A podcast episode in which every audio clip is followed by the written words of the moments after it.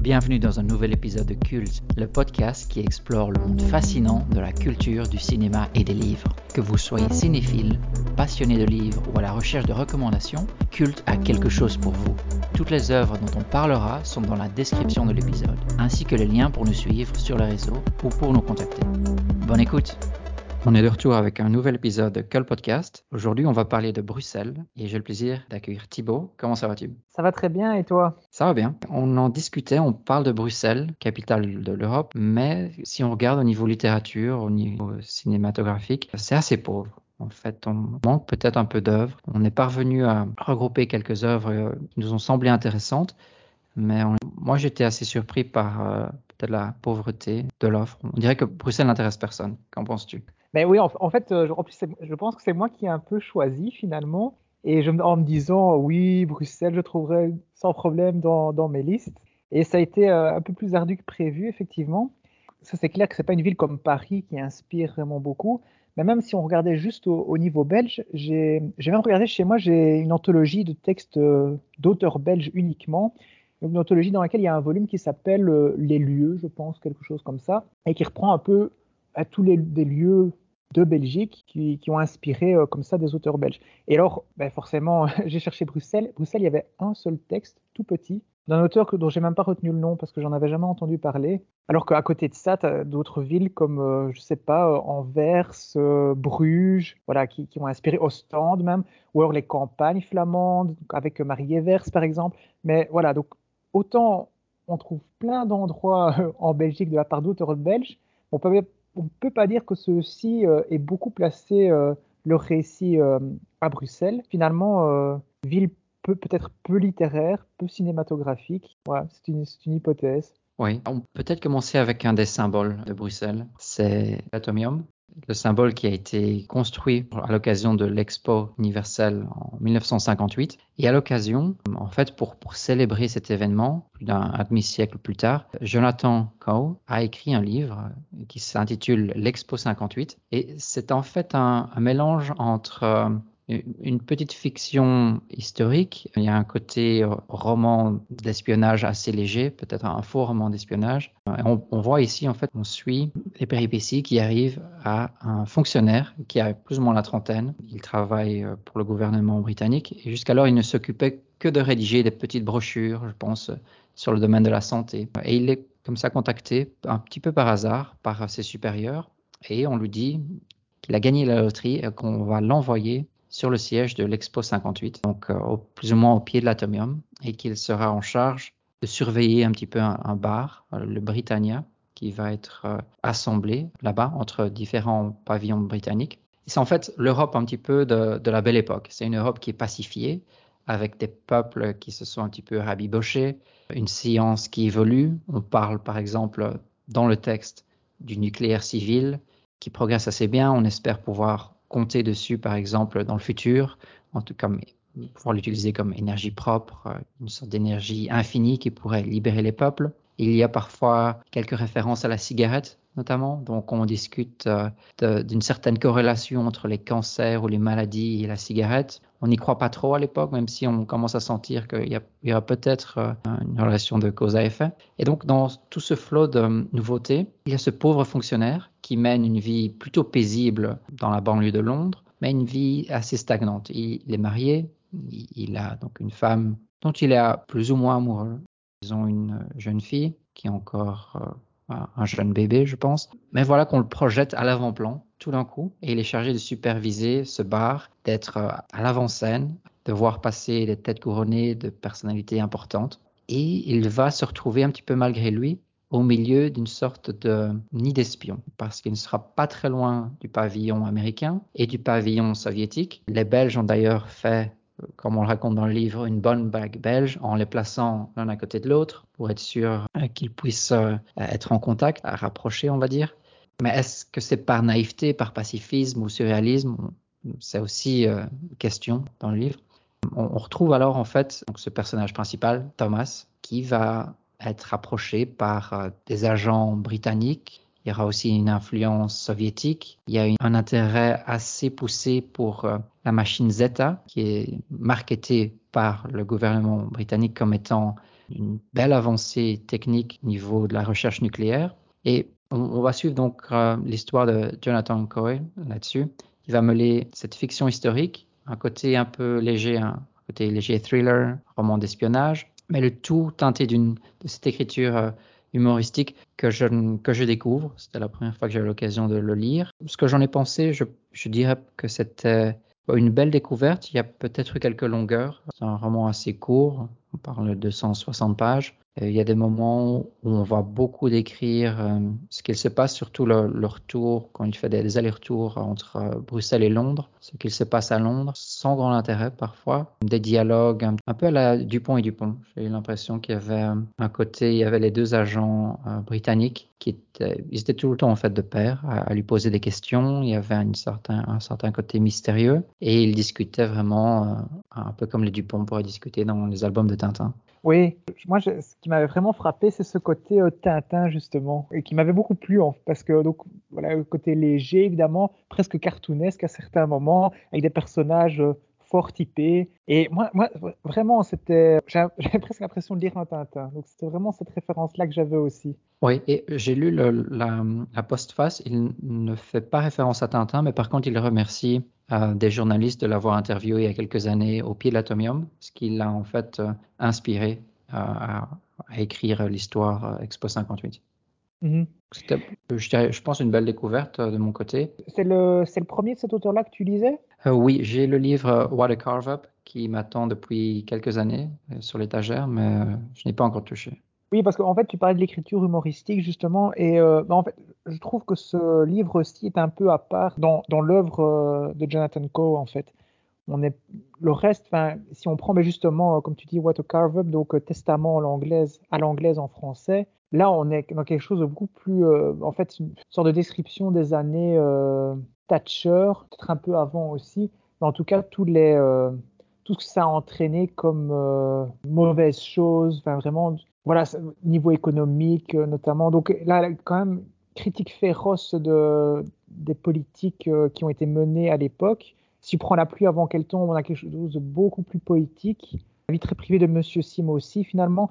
Ou alors, le, dernier, je pense, c'est de nouveau, on a une description des années, sorte de l'histoire de l'Angleterre contemporaine, on va dire. Donc ça, c'est Le Royaume des Unis qui est sorti en c'est-à-dire l'an passé, mais c'est peut-être ouais, l'an passé ou oui, je pense que c'est ça. Donc ça, c'est un livre qui m'attend aussi. Donc voilà, juste pour dire que y a je trouve un peu à part, en tout cas, dans, dans toute sa production. D'accord. Et maintenant que tu parles de La pluie avant qu'elle tombe, en fait, je l'ai lu. Donc ça va être mon deuxième alors.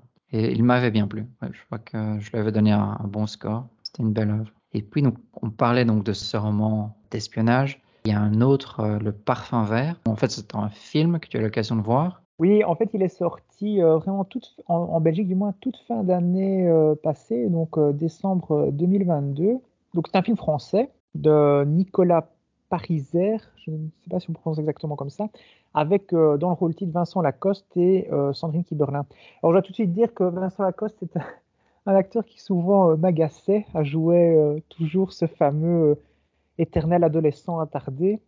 Donc euh, heureusement, dans ces derniers films, il a un peu quitté ça. Donc, euh, voilà, c'est plus regardable qu'avant, euh, qu'avant, je trouve. Et donc c'est comment appeler ça un peu une, comédie policière, puisqu'en fait, donc il est comédien, donc il travaille à la Comédie Française.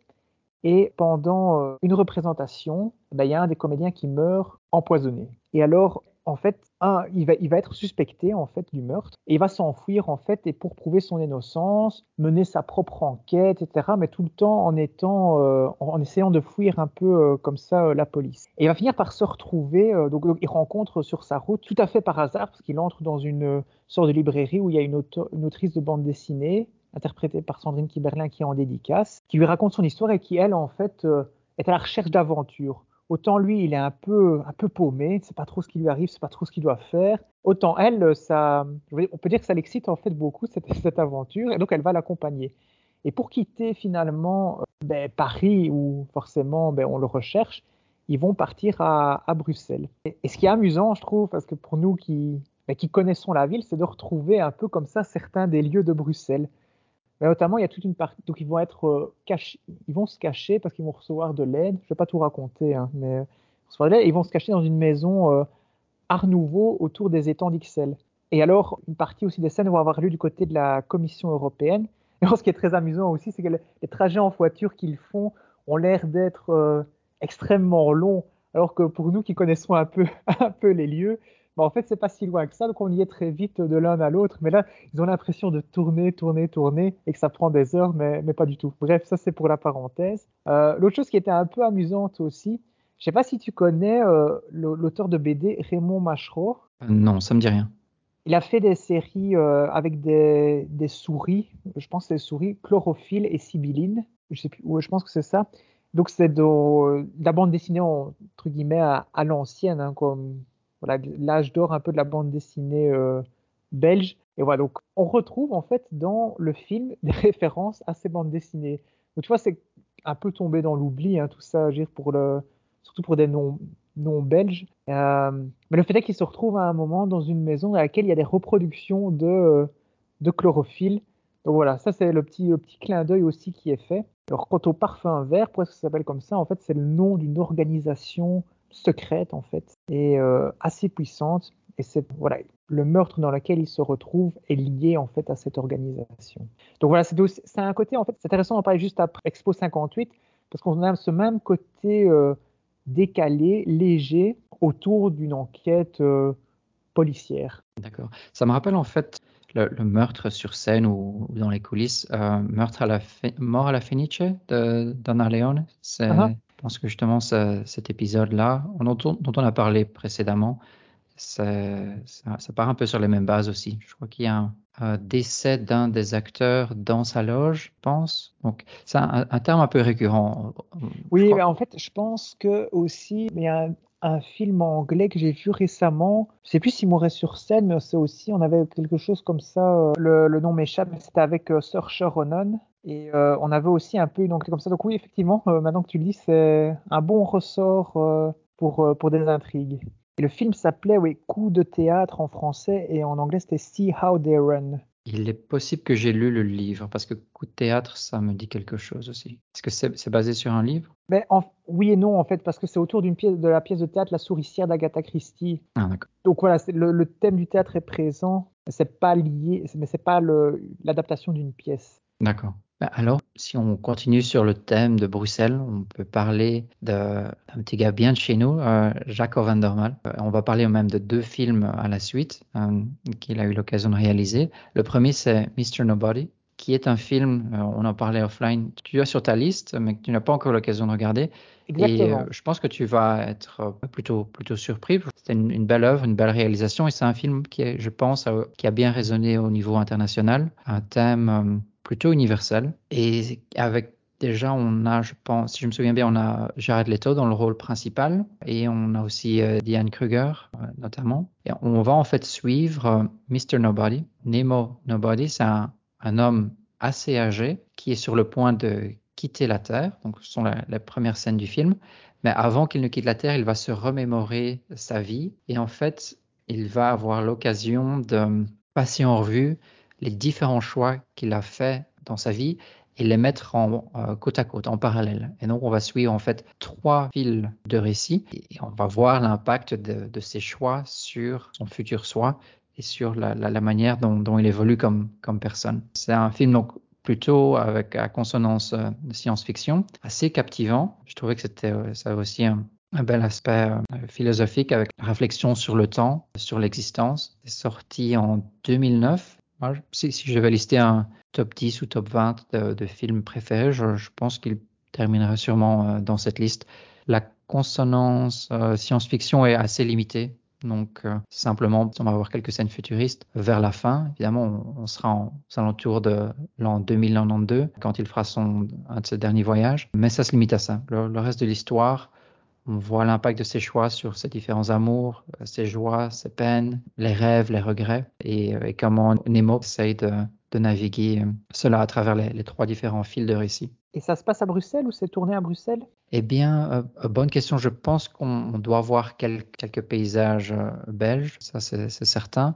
Peut-être aussi un tout petit peu à Bruxelles. Parce qu'on ne se cache pas, l'histoire, si je me souviens bien, se passe plutôt en Belgique. Je me souviens de quelques plans de gare ferroviaire. quand il doit par exemple décider s'il va monter dans le train ou pas. Donc ça, c'est un, des choix, rester avec, rester avec sa mère ou suivre une fille ou non. Et ça se passe euh, dans les alentours de Bruxelles, si je me souviens bien. On, ne va pas avoir de, de, grandes scènes sur la grande place ou marcher euh, dans les marolles. Euh, je pense que ça, ça, ça passe peut-être un petit peu, passe sûrement à côté de ça.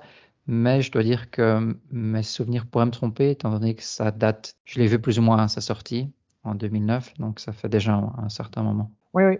Je pose la question, mais enfin, ici, on ne peut pas taxer euh, d'opportunisme Jacobin Normal, parce que c'est un Belge qui tourne en Belgique. C'est vrai que ce qu'on a oublié de préciser, c'est qu'on n'a pas retenu des films qui étaient uniquement tournés à Bruxelles, mais sans qu'on sache que c'est Bruxelles, juste pour pouvoir profiter euh, du tax shelter. Parce que c'est une pratique qui est quand même devenue euh, assez courante aujourd'hui. Oui, c'est vrai, c'est vrai. Donc, ça, je, te souhaite un, bon visionnage du film et euh, bah, on, en reparlera alors soit dans le podcast ou, une prochaine fois.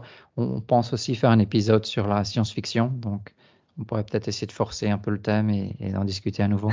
ça marche, ça marche. Et alors, il y a un autre film de Jacob van der Mal, le Tout Nouveau Testament. Est-ce que tu t'en rappelles, Tim? Oui, oui. Enfin, je me, moi, je me rappelle, je me rappelle surtout de scènes, du, de l'atmosphère ou des choses comme ça. Et donc, en fait, c'est l'histoire de enfin, Dieu, en fait, qui vit à, qui vit à Bruxelles, hein, si je me souviens bien, c'est ça? Oui. Et donc interprété par Benoît Poulvoorde, et euh, qui n'en fait qu'à sa tête. Il a sa femme qu'il mal...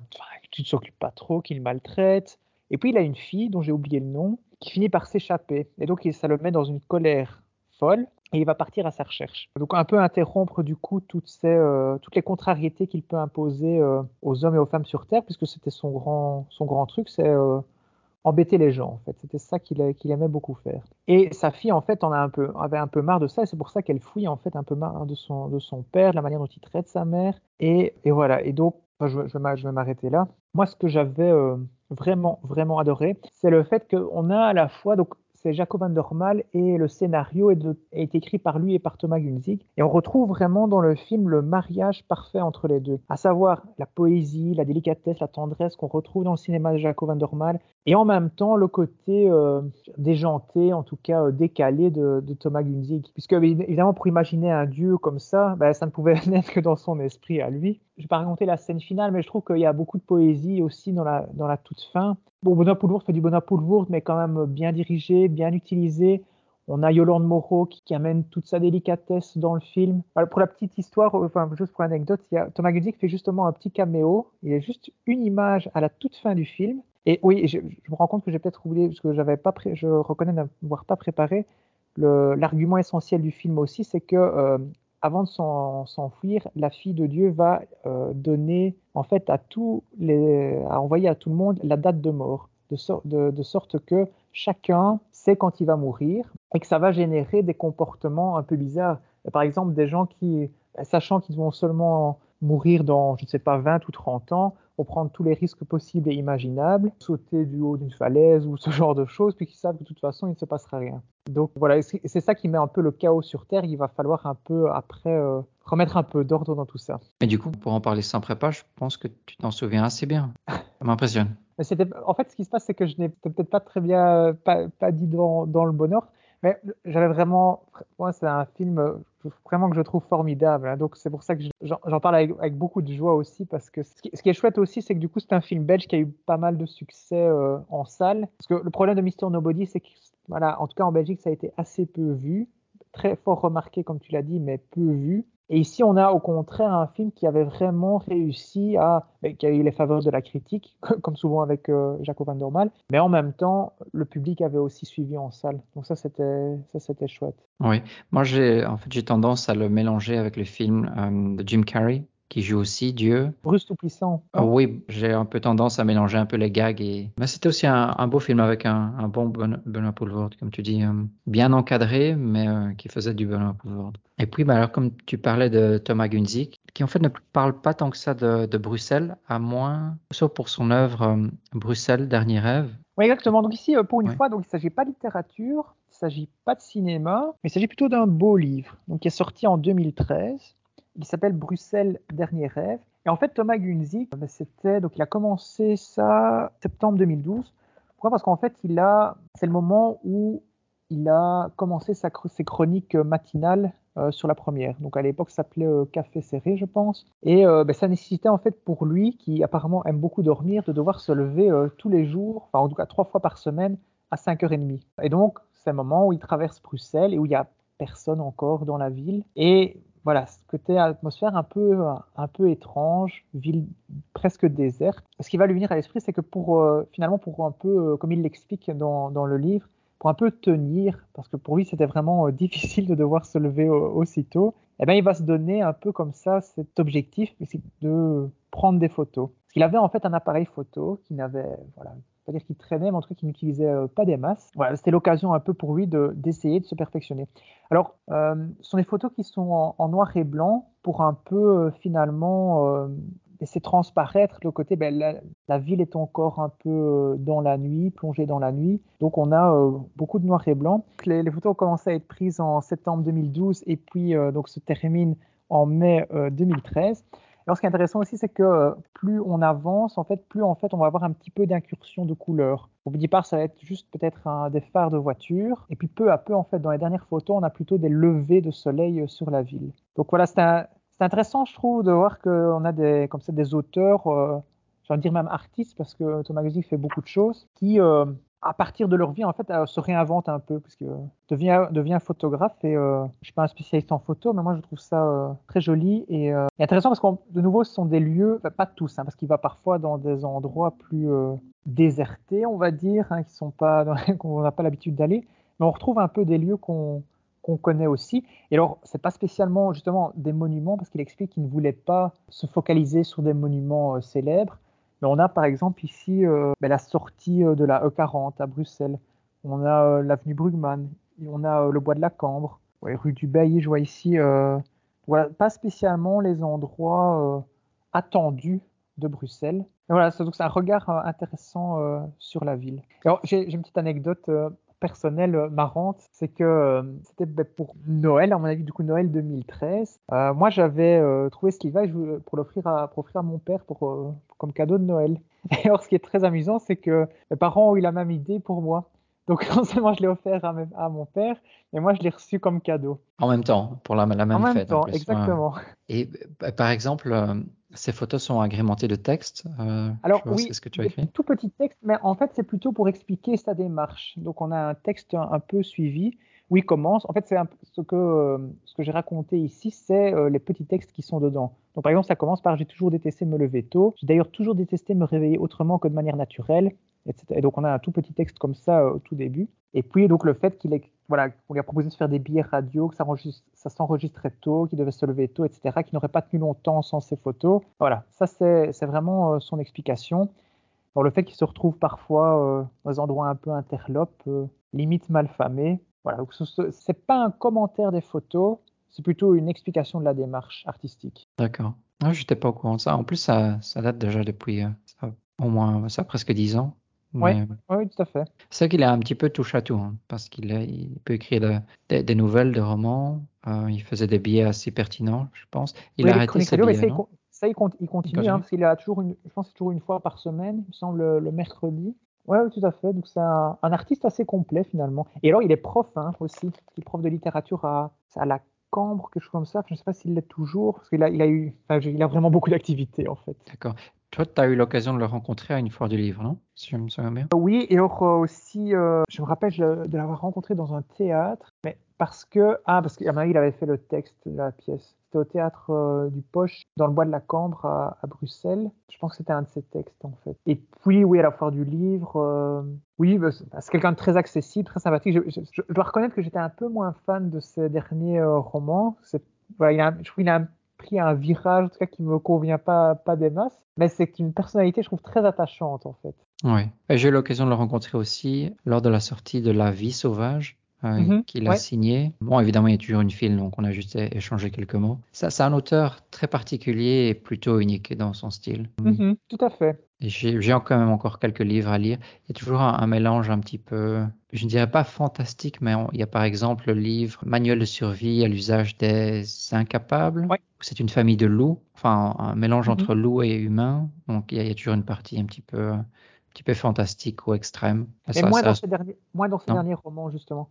D'accord. c'est vrai que c'est un passionné en fait de films de série B, ah ouais. fois de films un peu violents comme ça. Et c'est comme ça qu'il a sorti aussi un livre qui s'appelle 10 000 litres d'horreur pure, qui est une Mhm. sorte d'hommage aux films d'horreur. Voilà, des genres comme ça, moins. euh, c'est pas, entre guillemets, pas la belle littérature avec des gros guillemets, hein, que je dis ça, reconnue, etc. Donc, un peu à des, s'intéresse à des choses euh, parallèles comme ça, qui, qui l'influencent en fait dans, dans sa production au sens large. Eh bien, vu que tu parlais de euh, films de série B, là, je propose de faire une transition directement vers un, film que j'ai vu qui est sorti un petit peu nulle part. Et alors, juste après, on peut passer au livre de Giuseppe Santoliquido que j'avais prévu. Et ça m'est tombé dessus par hasard. J'ai fait une recherche sur les, différentes plateformes de streaming et je suis tombé sur le film euh, Brussels by Night, qui est un film de Mark Diden. C'est sorti aux alentours de des années 1980-1983. Et alors là, c'est un, film assez spécial. C'est un film en fait qui commence sans fioriture. On découvre Max qui est assis dans son lit, un revolver dans la bouche. Il presse la détente euh, et fait tourner le barillet quelquefois, une ou deux fois, et il ne se passe rien. Donc, on le voit donc jouer à la roulette russe. Il a le regard assez vide. Il se met ensuite un peu à, pleurer. Il est peut-être un petit peu déçu. On, le voit ensuite vider le barillet dans sa main, à regarder les balles qui ont décidé de, de ne pas venir le chatouiller à ce moment-là. Il quitte son lit, il s'habille, euh, il, met son impair et il sort de chez lui. On voit qu'il a besoin de changer d'air. Il se rend à la gare. Il souhaite d'abord aller à Anvers, euh, mais le train n'arrive que dans une heure. Donc, euh, il change d'avis. On va aller à Bruxelles. Pourquoi pas Bruxelles? Donc, on va suivre Max dans ses errements nihilistes. Il va errer dans cette ville. Il passe d'un bar à l'autre. Il boit sans pour autant se saouler. Il va parfois faire une pause pour aller téléphoner, mais personne ne décroche. Et donc, c'est une scène qu'on va observer plusieurs fois. Donc, euh, il, il discute avec certaines personnes ou il est dans un bar ou avant d'aller se coucher, prend le combiné, il téléphone, mais personne, personne ne répond. Et il va rencontrer Alice, qui euh, est une serveuse qui est même en, train de servir dans le bar où il va s'attabler. Ils vont discuter, ils commencent à s'apprécier. Et c'est un, tout petit bar, un, petit réduit, qui euh, va se réduire encore un petit peu plus quand un autre prétendant euh, de cette serveuse va apparaître, un certain Abdel. Euh, Et dès le départ, Max et Abdel vont s'ignorer même s'ils se rendent compte qu'ils sont obligés de cohabiter pour essayer de pouvoir côtoyer cette serveuse. Ils ont tous les deux un petit peu un, un béguin pour elle. Et donc ce petit groupe de trois personnes va un petit peu errer encore un petit peu plus dans Bruxelles. On a l'impression qu'ils se cherchent un petit peu. C'est une ambiance un petit peu glauque, assez sombre. C'est Brussels by night, donc c'est vraiment Bruxelles la nuit. Je pense que c'est plutôt aux alentours de, de l'automne. Par hasard, il rencontre une vieille connaissance, donc on a ces trois comparses plus cette vieille connaissance qui vont passer comme ça quelques soirées à Bruxelles et il y a une tension qui va commencer à se construire entre Max et Abdel, mais qui va fluctuer. Donc on voit par exemple Max va de temps à autre lui donner un conseil, lui dire de faire attention à certaines choses. C'est parfois un peu teinté de racisme. C'est aussi un des thèmes du film. Puis parfois, il, il, va clairement haïr ce pauvre Abdel, lui manquer de respect, se tromper euh, expressément dans son nom, l'appeler Mustapha au lieu d'Abdel. Et euh, le point culminant de cette histoire, c'est euh, quelques jours plus tard, quand ils vont décider de partir tous les quatre dans une petite virée vers le centre géographique de la Belgique, à Ytre. Euh, ils vont faire un petit tour d'un village qui est vraiment encore endormi, un village presque fantôme. Et ils vont terminer cette histoire au plan incliné de Ronquière. Donc, belle surprise. Pourquoi pas, c'est le côté un peu surréaliste. Donc, ce plan incliné qui est donc en fait un ascenseur à bateau. Et là, la tension dans ce groupe, et surtout entre Max et Abdel, est vraiment à son apogée. Il va se passer quelque chose, pas en dire plus. On va en apprendre un petit peu plus encore. Ça, on est vraiment à la fin du film. La dernière scène va aussi nous en dire un peu plus sur Max, sur euh, son état d'esprit, sur, euh, sur lui-même. Et c'est donc un film qui, pour ma part, sort un petit peu de nulle part. Parce que Mark Diden, film en fait sorti en 1983, c'est un ancien journaliste. Il était journaliste pour le magazine Humo, qui est assez connu en Flandre. C'est peut-être un, diamant brut. Je vois ce film comme un diamant brut. Donc, il a quelques défauts. Parfois, le jeu d'acteur est pas forcément juste, surtout les acteurs euh, secondaires. Et il y a des thèmes nihilistes assez intéressants. Il y a le thème du racisme, de l'errance, un début et une fin assez choc. Donc, euh, il fallait oser. Et euh, quand même une très belle performance de l'acteur principal, donc euh, Max, qui est joué par euh, François Beukelars, et une, belle réussite aussi du réalisateur Mark Guiden. Donc c'était son premier film. Il n'en a pas tourné tant que ça par après, 5 ou 6, et apparemment il s'est arrêté aux alentours de l'année 2000-2001. Mais c'est une belle surprise je dirais. Assez surprenant comme film. Une belle ambiance, assez, assez sombre. Et c'est un film qui apparemment est, disponible sur Netflix et qui est vraiment caché dans le catalogue au milieu de, de milliers d'autres films et de séries. Ok, ouais. Je, je connaissais pas du tout. En fait, c'est un ouais, réalisateur flamand. Et je vois le film ici sorti en. Ah, mais. Euh, intéressant, le film a été scénarisé par Dominique de Rudereux. Et je pense qu'on va reparler de ce Dominique de Rudereux un peu plus tard dans le podcast. Ah oui. Ah ouais. Peut-être tu veux faire une transition directement? Oui, oui, on peut parler de ça. En fait, Dominique de Rudereux, donc un réalisateur flamand désormais, donc à l'époque scénariste, eh bien, il a réalisé le film The Chapel, donc La Chapelle, qui est sorti euh, début de cette année. Je veux dire en Belgique presque uniquement parce que c'est moi, je ne sais pas s'il est sorti en France, en fait. Alors, The Chapel, c'est quoi? En fait, c'est La Chapelle Reine-Élisabeth. Bon, concours musical international Reine-Élisabeth, je pense qu'on ne le présente plus internationalement reconnu. Et, ici, en fait, euh, ben, les réalisateurs sont, emparés de ce thème pour, parce qu'en en fait, on a un, matériau de fiction euh, assez, euh, assez intéressant, puisqu'on a un huis clos, et dans lequel ben, vont cohabiter des jeunes, et ils ne peuvent pas sortir, ils n'ont aucun contact avec l'extérieur, ils ne peuvent pas avoir de téléphone ou des choses comme ça, ce qui est quand même assez, assez inédit à notre époque, mais c'est toujours comme ça que ça fonctionne. Et ils sont là uniquement finalement pour partir du moment où ils, ont, ils sont finalistes pour travailler le, ben, leur pièce imposée et euh, le concerto qu'ils euh, auront l'occasion de, jouer. Puisque ici, on est dans une année euh, piano, puisque oui, précision est, importante. On a une alternance entre violon, piano, violoncelle et, et chant au concours Reine Elisabeth. Et donc ici, c'est une année piano. Et donc au centre de film, en fait, on suit une jeune fille qui est, euh, voilà, couvée, en tout cas euh, très fort suivie par sa mère, qui l'incite vraiment à euh, absolument donner son maximum pour être la meilleure là-dedans. Et on sent que cette jeune fille, en fait, est extrêmement douée. On se retrouve pas là, on se retrouve pas finaliste du Reine Elisabeth par hasard. Mais en tout cas, euh, elle va très vite, on va, se rendre compte qu'elle vit très mal la compétition en fait. Elle va notamment se retrouver confrontée à des personnalités, on va dire, pas vraiment sympathiques, notamment un, jeune homme qui lui euh, est là uniquement pour gagner, alors qu'elle, en fait, être sélectionnée finaliste, pour elle, c'est déjà une, elle a déjà gagné. Et on retrouve en fait, ça qui est amusant, dans ces finalistes, on trouve des gens qui sont là uniquement pour la victoire finale et d'autres pour qui c'est une victoire d'être déjà, déjà là. Il a beaucoup travaillé, beaucoup travaillé. Et le, film vire un peu dans un côté euh, thriller parce que elle va, euh, le passé va un peu remonter euh, en elle puisqu'elle a vécu des choses apparemment pas, pas faciles et elle va pas spécialement être aidée par les, autres finalistes. Et à côté de ça, d'autres sont, sont, plus sympathiques aussi.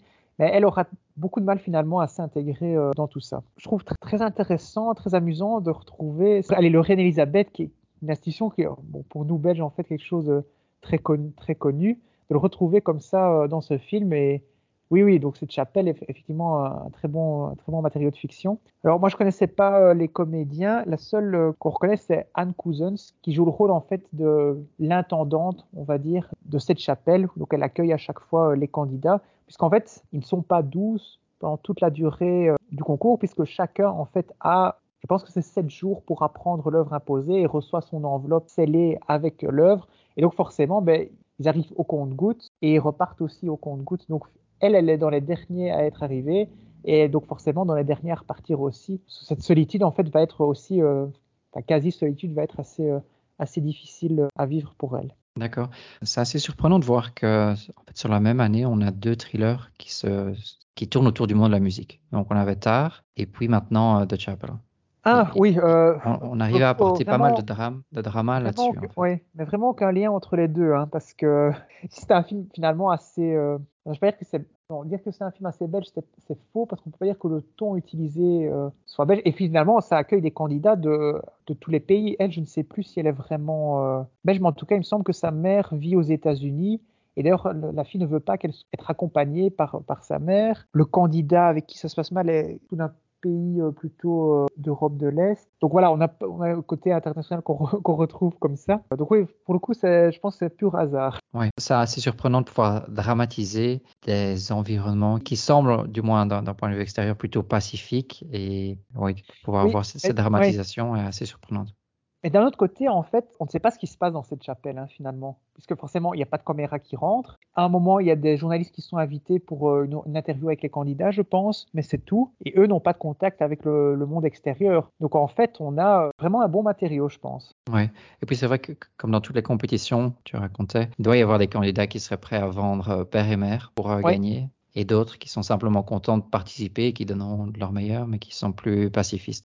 Ici, il s'agit d'un roman de Giuseppe Santoliquido. Alors, j'ai déjà eu l'occasion d'en parler. Hein. J'avais parlé il y a quelques, quelques, mois maintenant de L'été sans retour. Ben, en fait, c'est un de mes meilleurs livres de 2022. Et donc ici, ben, Giuseppe Santoliquido, je rappelle, c'est un écrivain belge maintenant, mais au départ, c'est plutôt un spécialiste en politique, surtout italienne, puisque donc il est, donc il est belge, mais il a des origines euh, italiennes. On a, l'occasion parfois de l'entendre d'ailleurs comme euh, spécialiste pour interroger quand il y a des élections en Italie ou, des choses comme ça. Donc c'est son premier roman qui avait été sélectionné euh, dans le cadre du prix première, qu'il n'a pas obtenu.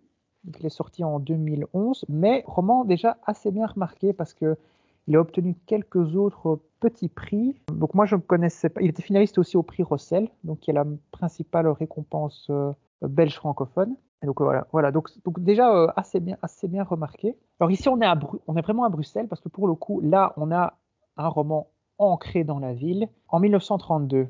Période un peu particulière puisque on, est presque à un climat pré-insurrectionnel parce qu'on a des grèves en fait, on a ben, l'économie se porte mal, on licencie, les entreprises licencient beaucoup, donc les ouvriers se retrouvent à, la rue, font grève, ne sont pas protégés comme, euh, comme, aujourd'hui. Et en même temps, on a cette montée des extrêmes, donc à la fois de gauche et de droite, alors qu'en Italie, justement, ben, Soligny est arrivé au pouvoir. On ne parle pas encore de Hitler, mais bon, nous, on sait que ça va bientôt arriver. Voilà, donc le pays se porte pas, pas très très bien. Donc le bouquin s'appelle L'audition du docteur Fernando Gaspari et se présente en fait en cinq parties qui sont les cinq journées d'audition. Alors pourquoi ce docteur est-il auditionné? Un peu difficile à, savoir. En au début on n'a vraiment euh, aucune idée. En fait, simplement, il raconte ce qu'il s'est passé pendant ce qu'on imagine être les derniers jours. Alors, c'est rédigé à la troisième personne, hein, donc on a, le docteur n'est pas narrateur, et on a ce côté, oui, donc déclaration. Donc, par exemple, souvent, il est dit le, le docteur déclare que, etc. etc. Je disais c'était ancré à Bruxelles parce que ça se situe dans le quartier de ce qu'on appelait alors la place Sainte-Croix. Est-ce que tu sais ce que, ce que tu sais où c'est? Eh bien, j'ai vu une référence à cette place-là dans, un dans une des autres œuvres que j'ai préparées, mais non, je ne serais pas capable de la placer sur la carte. En fait, c'est l'ancien nom de la place Flagey. Et alors pourquoi ça ah, ne s'appelle pas encore Flagey? Parce que bah, en fait, euh, Eugène Flagey n'a pas encore été euh, bourgmestre d'Ixelles, puisqu'il le sera de 1936 à 1956. Et donc en fait, maintenant, on a une toute petite partie de la place qui est juste devant l'église, qu'on a, à laquelle on a gardé ce côté place Sainte-Croix, donc vraiment euh, sur le côté. Mais donc en fait, c'est vraiment tout ce quartier, tout se passe dans ce quartier-là, l'avenue Balibran, etc. Voilà. Donc là, on est vraiment à Bruxelles. Alors ce docteur, en fait, va, il s'intéresse pas à la politique. J'expliquais ici que on a ces montées des extrêmes, mais lui, il lit pas les journaux, ça l'intéresse pas. J'ai envie de dire, la seule chose qui l'intéresse, il a perdu en fait euh, sa femme, il n'a pas d'enfant, donc il, pas qu'il souffre de la solitude, mais il doit s'occuper de sa sœur qui est euh, impotente. Il est, un, peu aidé pour ça par euh, une infirmière ou aide-soignante. Et voilà, donc il est plutôt quelqu'un de solitaire et qui, qui en souffre un peu quand même parce que ben, par exemple, tous les dimanches, il va au cimetière euh, sur la tombe de sa femme, à qui il parle, qui lui raconte sa, semaine. Et en fait, dans, son, dans le cadre de son métier, donc comme il exerce, il est médecin, euh, comme je disais, euh, donc généraliste, et il reçoit un jour un homme qui s'appelle Gareshi et qui demande en fait qu'on s'occupe de sa femme parce qu'elle est très malade. Et en fait, sa femme travaille dans une fabrique de ballon, je pense, et euh, est intoxiqué, je ne sais plus quelle substance, je dois reconnaître. Mais en fait, donc on a une époque où euh, ben, les ouvriers, quelle que soit finalement l'industrie dans laquelle ils travaillent, ne sont pas protégés spécialement. On ne connaît pas tous les effets euh, néfastes de certaines substances. Et donc cette femme-là, en fait, est, intoxiquée. Et parallèlement à ça, lui, le docteur, va aussi mener des études, une étude en fait autour de cette fameuse substance nocive pour la santé. Parce que lui, en fait, ce qu'il voit là-dedans, c'est la possibilité de aider vraiment ben, ses ouvriers, finalement. Alors pourquoi est-ce qu'il se retrouve comme ça à, à une audition?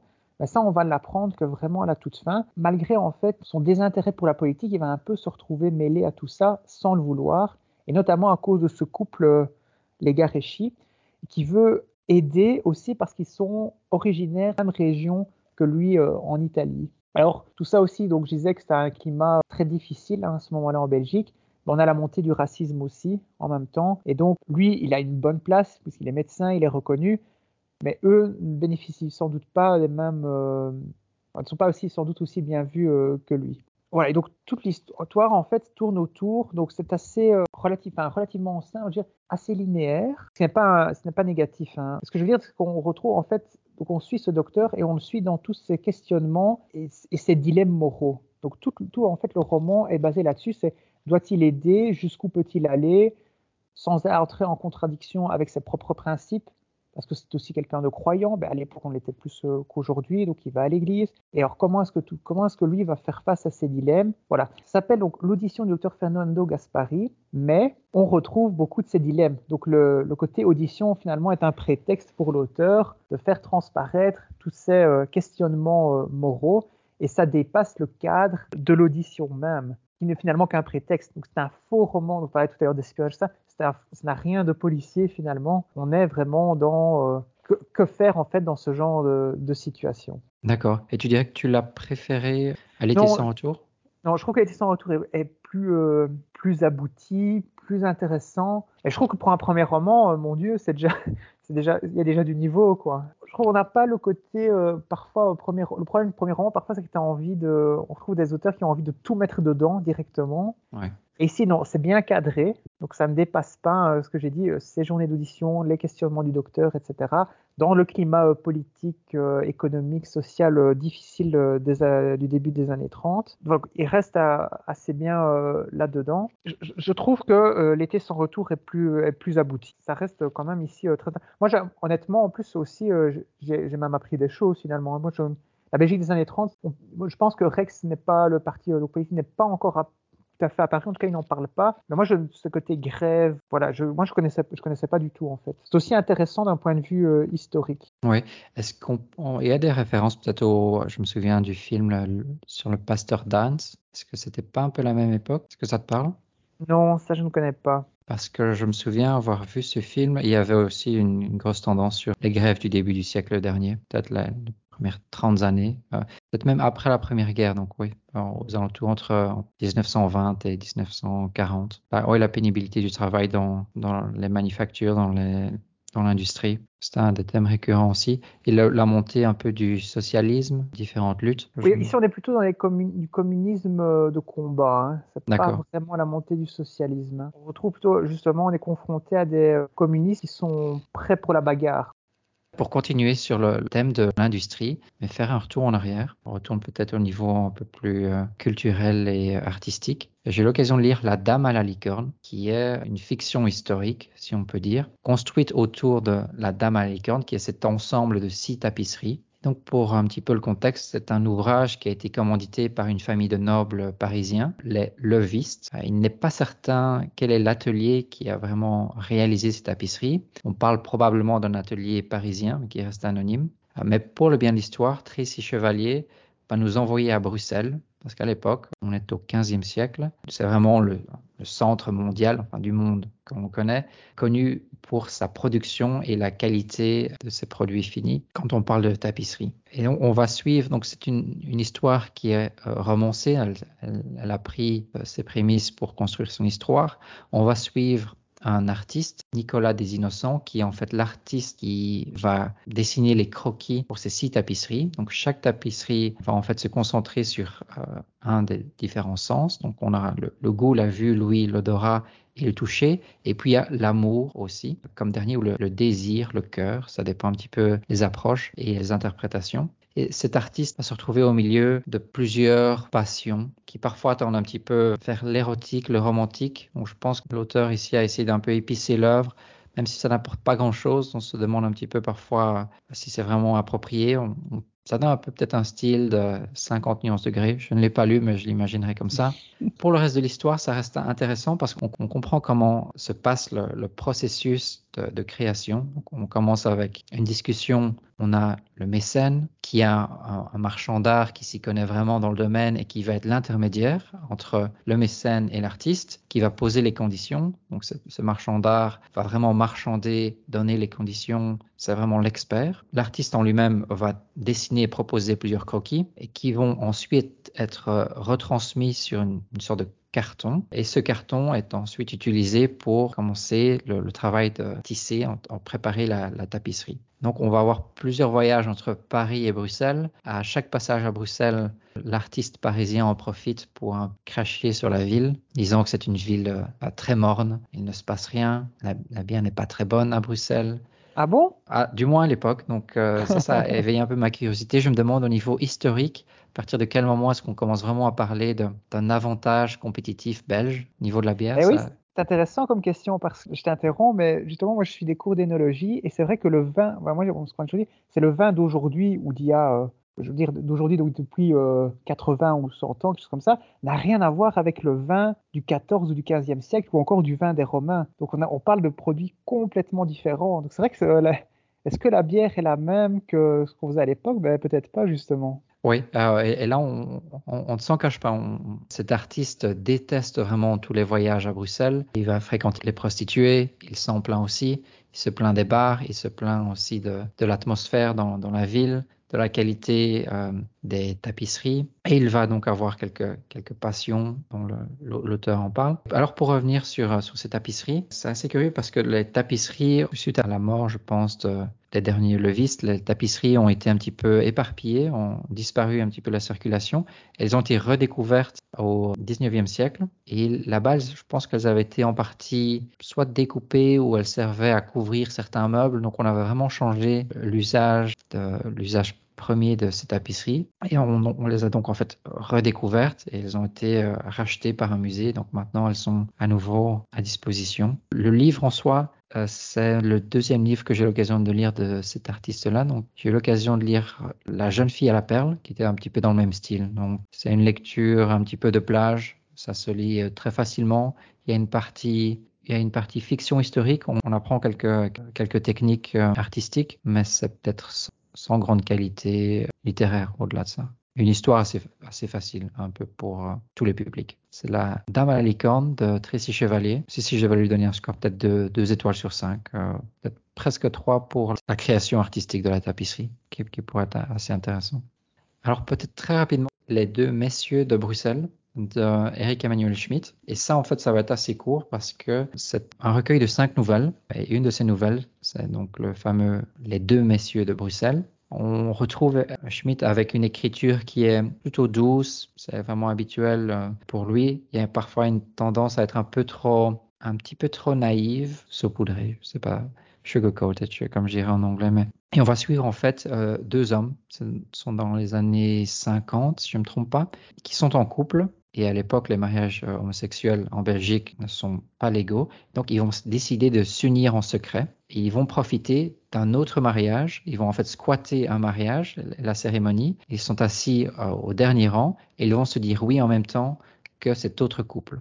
Et alors, par la suite, au fil de plus ou moins une cinquantaine d'années, on va avoir ces deux couples qui vont vivre en parallèle, ces deux hommes qui vont toujours garder un œil euh, bienveillant, qui vont essayer de protéger à distance cet autre couple, leur envoyer des cadeaux. Ils sont assez bien nantis, ils ont une boutique qui fonctionne assez bien, une boutique euh, d'antiquaire qui fonctionne assez bien. Ils vont suivre euh, avec curiosité l'évolution et, et, la vie de, de la femme dans, dans, ce deuxième couple, discuter entre eux et comparer vraiment la, leur expérience de couple homosexuel euh, avec cette expérience de couple hétéro, les différences, les, possibilités, les, blocages entre, entre ces deux couples. On va mentionner un tout petit peu Bruxelles. On parle de quelques églises, de quelques places. Le premier mariage, c'est dans la cathédrale de Michel et Gudule. On, on, détaille un tout petit peu l'église sans, trop en faire. Je dirais que ça faisait un bail que j'avais pas lu euh, Eric Emmanuel Schmitt. J'ai peut-être été un petit peu déçu. J'avais de bons souvenirs d'autres livres. Vers la fin, il essaie de nous convaincre, donc il laisse euh, quelques notes. Il y a les notes de l'auteur ajoutées vers la fin. Il va nous expliquer son processus de réflexion, ce qui l'a inspiré, ce qu'il aime vraiment dans les textes qu'il vient d'écrire. Il essaie, de nous convaincre, en fait, euh, et de nous vendre les histoires. On va retrouver aussi dans ce recueil de nouvelles les nouvelles qui ne portent pas sur Bruxelles, par exemple, on nous explique comment un chien peut sauver un homme d'un manque de dignité et le chien peut sauver l'homme du pire. On a une histoire sur le mariage de la veuve de Mozart, assez curieux, et une autre histoire sur un couple qui décide d'avorter, car le fœtus apparemment est atteint de la mucoviscidose. Et ce couple, 20 ans plus tard, est en fait sauvé par une jeune fille qui est atteinte de cette maladie-là. Alors il y a une certaine réflexion sur était-ce le bon choix ou pas. Il, fait référence à Chopin qui avait aussi été diagnostiqué d'une maladie similaire. Que se serait-il passé euh, si on avait pu détecter ça à l'époque? Est-ce qu'il aurait vécu? Est-ce qu'il aurait pu nous offrir toutes ses œuvres? Peut-être une, discussion là, dessus qui est peut-être un petit peu dictée par, euh, ses croyances. Ça reste à voir. C'est un recueil de nouvelles alors en fait. Oui, ah, il y a, cinq nouvelles, donc euh, ça, ça, reste assez court en soi, c'est plus ou moins 120 mhm. pages. Là, j'ai parlé au total de quatre nouvelles, j'ai oublié la dernière. Ça se lit. Je, pense que c'est peut-être un, niveau en dessous d'Ibrahim et les fleurs du Coran et, Oscar et la Dame Rose. Oscar et la Dame Rose, oui. ouais. Moi, c'est la grande époque hein, d'Eric Emmanuel Schmitt. Euh. J'ai été assez déçu en fait par plusieurs après, donc moi j'ai un peu cessé de le lire en fait, je reconnais. Et pourtant, je pense qu'il y a voilà, c'est un peu un petit un peu dur, hein, donc il y a sans doute d'autres choses qui, qui, étaient bien, mais moi j'avais été, euh, franchement, Monsieur Ibrahim, le Adam Rose et puis l'enfant de Noé, donc ce fameux cycle de l'invisible où il, euh, l'occasion pour lui de reparcourir en fait les grandes religions, on va dire, du, monde. Mais après, il s'est un peu perdu, quoi. Moi, j'avais juste notamment lu euh, les dix enfants que Madame Ming n'avait jamais eu ou quelque chose comme ça.